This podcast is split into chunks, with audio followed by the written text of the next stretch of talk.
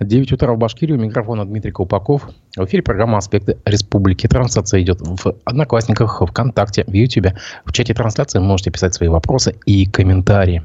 А теперь к обзору прессы.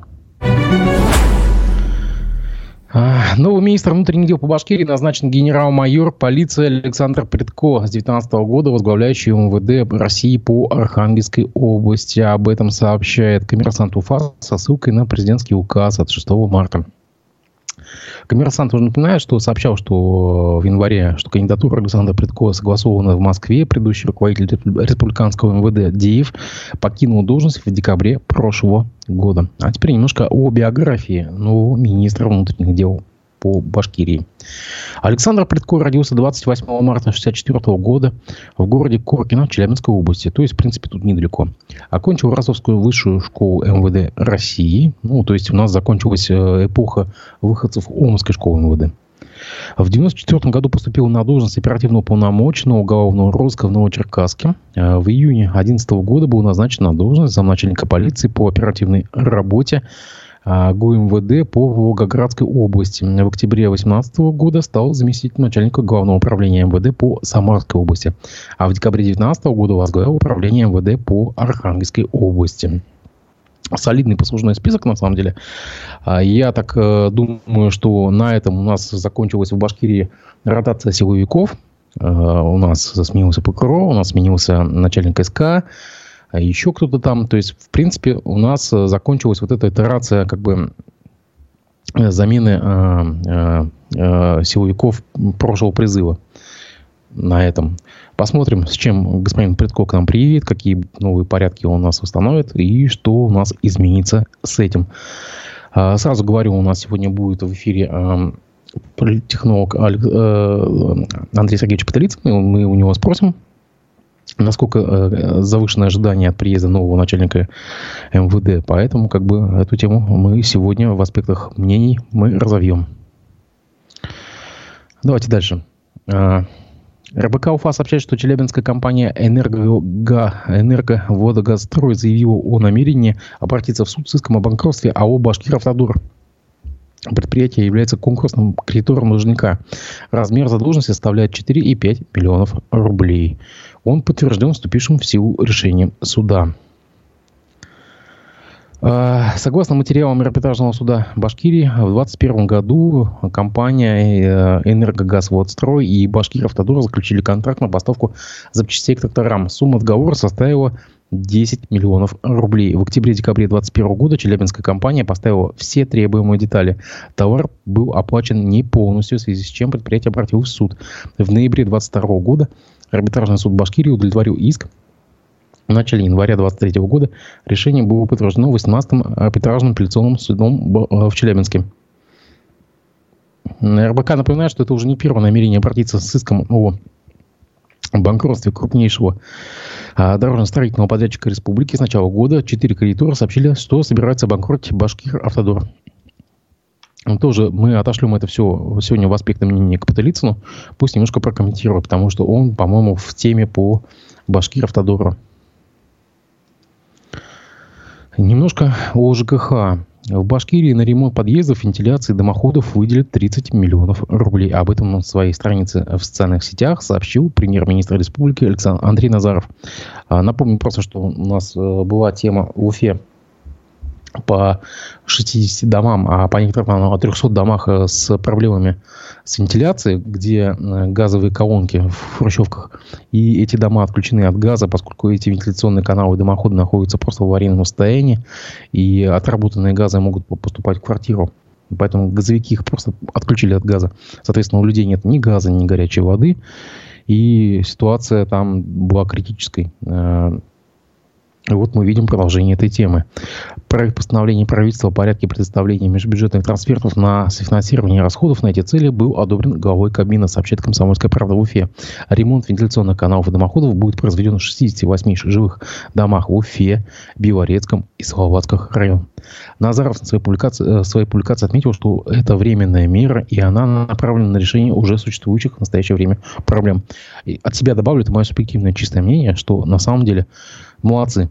Вот просто молодцы. Они отреагировали э, на существующую просто проблему.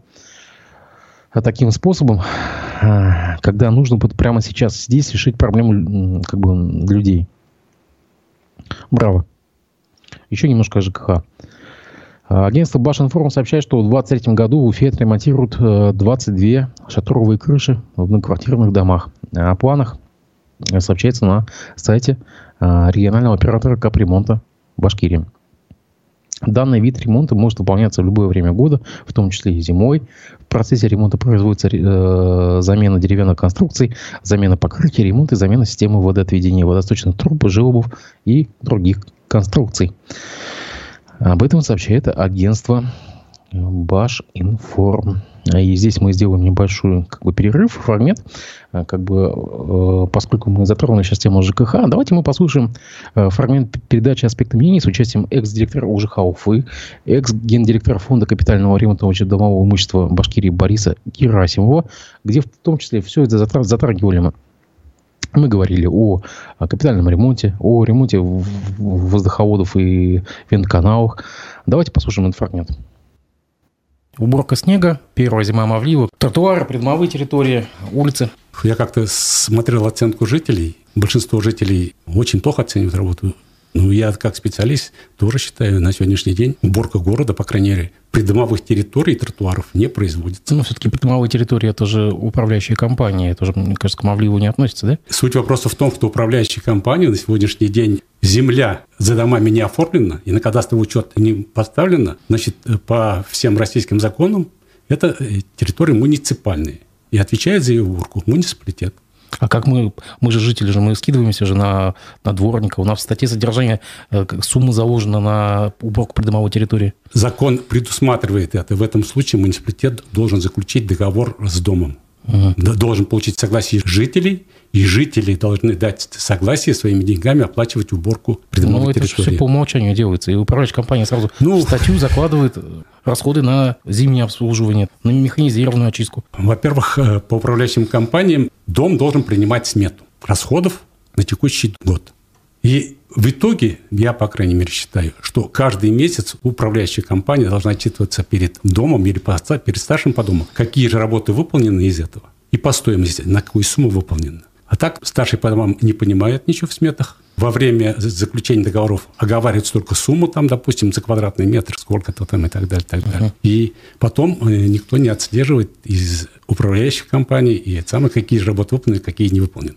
На сегодняшний день управляющие компании немножко неправильно у нас э, наделены полномочиями, даже по жилищному кодексу. Она должна управлять, управлять обслуживанием и содержанием. Но сама этими работами не заниматься – она должна от имени собственников нанимать эти предприятия, подрядчиков. Эти предприятия должны выполнять работу и за выполненную работу получать деньги. Вот тогда будет правильная организация. А сейчас управляющая компания получает средства, у них там э, входит тариф на обслуживание, содержание и тариф на управление. Все вместе.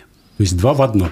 И управляющая компания, с одной стороны, она должна управлять в интересах собственника, а с другой стороны, она деньги уже получила, если ей э, затраты свои увеличивать, то, естественно, меньше ей самой станет. Финансовая заинтересованность в том заключается... В чтобы меньше делать. Чтобы меньше делать.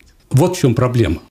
Мэр Ратмир Мавлиев в ходе оперативного совещания отчитал глав районов за плохую уборку снега. И даже сам сказал им, чтобы они шли, махали лопаты. Тут есть даже статистика от Центра общественной безопасности по состоянию тротуаров, пешеходных переходов.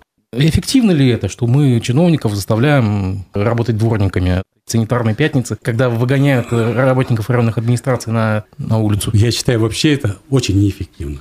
Потому что каждый должен заниматься своим делом. Дворник должен убирать, должна быть техника, а если вместо техники работает зам главы района, убирает снег, то он же зарплату получает как зам глава района, а убирает на уровне дворника, тогда ему надо и зарплату платить на уровне дворника. А так получается опять неэффективно расходование бюджетных средств.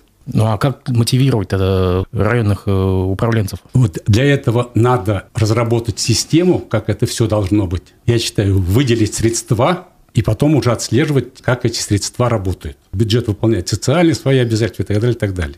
Но жизнеобеспечение города – это разве не социальное?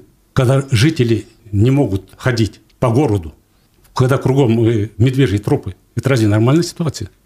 Обычно такое про еловские времена говорили, а сейчас, вот видите, и Мавлиев достается. Я никого не хочу обидеть, я никого не хочу ругать, но просто сам сейчас уже в возрасте. Ага. В свое время я постоянно своим сотрудникам говорил, у нас жители, пенсионеры последнюю пенсию несут на квартплату. И оказать для них плохие услуги, ну, это преступление. Прокуратура Архангельского района организовала проверку по факту ненадлежащей уборки снега. Ранее было опубликовано видео, как дети из деревни Убалары Архангельского района идут в школу по заснеженной дороге, а рискуя провалиться по поясу сугробы. Ну вот теперь вы видите, и у нас надзорное ведомство подключилось. Но ведь раньше такого не было. Раньше, конечно, такого не было. То есть у прокуратуры что, других дел нет? Вынуждает прокуратуру заниматься этими делами. Я вам напоминаю, что весь выпуск э, программы «Аспекты мнений» с участием бывшего начальника УЖХ Уфы и бывшего начальника фонда капремонт общедомового имущества Бориса Герасимова вы можете найти у нас э, в YouTube, ВКонтакте, Одноклассниках. Расшифровки передачи уже выкладываются у нас на сайте «Аспекты медиа», в телеграм-канале «Аспекты». Я думаю, что мы также будем господина Герасимова э, приглашать в эфир, и я думаю, у вас есть вопросы к нему на самом деле. Давайте вернемся к обзору прессы. В столице Башкирии напали на аварийного комиссара, как сообщает портал УФА-1. Мужчина приехал оформлять ДТП на проспекте Октября, 65. В распоряжении редакции оказались фотографии с места инцидента, случившегося 6 марта. А, судя по всему, у мужчины остались следы ударов на лице. На место приехала скорая помощь. Пока неизвестно, что стало причиной конфликта и кто виноват в ЧП. В пресс-службе МВД Башкирии сообщили, что по факту инцидента проводится проверка. Подробности происшествия пока не сообщаются. А, портал Горобзор сообщает э, по следам вчерашнего праздника. Э, кстати, поздравляю всех товарищей и женщин а, с прошедшим 8 марта что в образовательных организациях высшего образования Башкирии доля девушек-студентов составляет 50%. Такие данные приводит Башстат. Отмечается, что в, э, в организациях среднего профессионального образования эта доля достигает 49%. Значительное преобладание представительниц прекрасного пола отмечается среди студенток, обучающихся по специальностям здравоохранения, экономика, управление, образование, культура и искусство. Об этом сообщает портал Горобзор. Опубликованные данные по миграции в Башкирии сообщает портал Пруфы. По сравнению с прошлым годом и в конце 2022 года рекордное количество людей выехали из республики напрямую в страны СНГ. Большинство из них вернулось снова. Они обозначены как прибывшие. И так вот, за 2022 год в регионе а, убыль составила 1479 человек. Согласно документу Баштата, с миграционного учета снялось 138 054 человека. Из них 85 1354 переехало в другие районы Башкирии. Покинуло республику 52 700 человек. 39 1087 человек уехало в другие российские регионы. 13 613 человек 13 613 человек за границу, в том числе 10 а, тысяч в страны СНГ. Число прибывших составило 136 тысяч. То есть после, давайте говорить, что называть своими именами, после объявления о мобилизации частичной, так называемой, э, люди, покинувшие республику, половина, половина покинувших республику вернулась назад. А здесь как бы я хочу а, а, ввести новую рубрику. Давайте мы будем с этого дня читать новости наших соседей. Это, в принципе, очень интересно, что происходит а, в соседних регионах. Э, возьмем за основу сайт э, коммерсанта и пойдем по региональной сетке. Так вот, Екатеринбург. Митрополит Екатеринбургский Верхантурский Евгений одобрил физические наказания детей, в том числе порку. По мнению главы епархии, чаще всего телесные наказания вредны, но полностью отказываться от них не стоит. Далее цитата по коммерсанту Екатеринбург. Создание ребенку картины мира, в которой нет самой перспективы получить болезненное наказание, лишает его возможности подготовиться к реальности взрослой жизни, в которой такая перспектива есть. А вы никогда не слышали о случае, когда ребенок, выросший в благополучной семье, где его пальцем никто не трогал, подростком вдруг попадается на распространение наркотиков, вопрошает а, священнослужитель. По его мнению, подростки, которым не применялись телесные наказания, не боятся уголовной ответственности, потому что в рафинированном детстве самым страшным наказанием для них было лишиться карманных денег или телефона. Поэтому, как отмечает митрополит Евгений, однобокое воспитание, когда ребенка окружают добрыми людьми, транслирует ему один позитив может быть опасно. В то же время глава епархии не считает телесные наказания более неприемлемыми, чем остальные. Так, игнорирование детей родителями, по мнению митрополита, по степени э, разрушительности для души хуже, чем порка. Об этом пишет издание «Коммерсант» и Екатеринбург.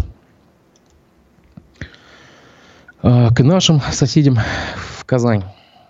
Э, нет, даже не в Казань. Давайте мы Пойдем сначала в, в Челябинскую область. Вот тут интересный случай. Суд огласил приговор э, экс-заместителю министра строительства Челябинской области Ивану Белавкину, обвиняемому в получении особо крупной взятки. Об этом сообщает издание «Коммерсант» Челябинск.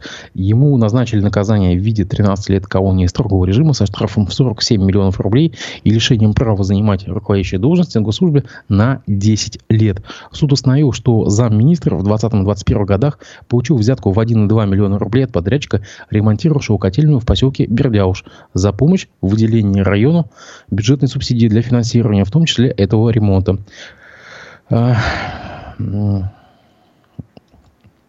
Это дело немножко перекликается с другим делом, но уже в соседней, э, э, в соседней Перми. Также издание э, «Коммерсант» при Каме сообщает, что Ленинский райсуд, райсуд Перми вынес приговор в отношении бывшего начальника управления капитального строительства по региону Дмитрию Левинскому. Господин Левинский признан виновным в получении взятки в размере около 3 миллионов рублей от руководителя компании «Инвест Жилстрой». Как считает следствие, эти средства предназначались для оказания помощи при заключении госконтрактов. Сам Левинский вину не признал, он не стал отрицать, что полученная часть, э, что не стал отрицать получение части денег, но настаивал, что брал их в долг. Гособвинение предложило приговорить его к 11 годам лишения, но суд счел, что э, ему может быть назначено наказание ниже низшего предела и приговорил к 4 годам колонии строгого режима со штрафом в 15 миллионов рублей. Я вам просто напомню, что у нас есть э, аналогичные дела. Это Кучербаев, э, Беляев. И они уже не двигаются с местом годами. Поэтому вот прямо интересно смотреть, как у нас у соседей развиваются аналогичные дела. Да? А, буквально буквально на, с, места люди уезжают на, на, на, на огромные сроки за взятку, за какую-то вшивую котельную а, за 1-2 миллиона рублей. Это просто удивительно на самом деле.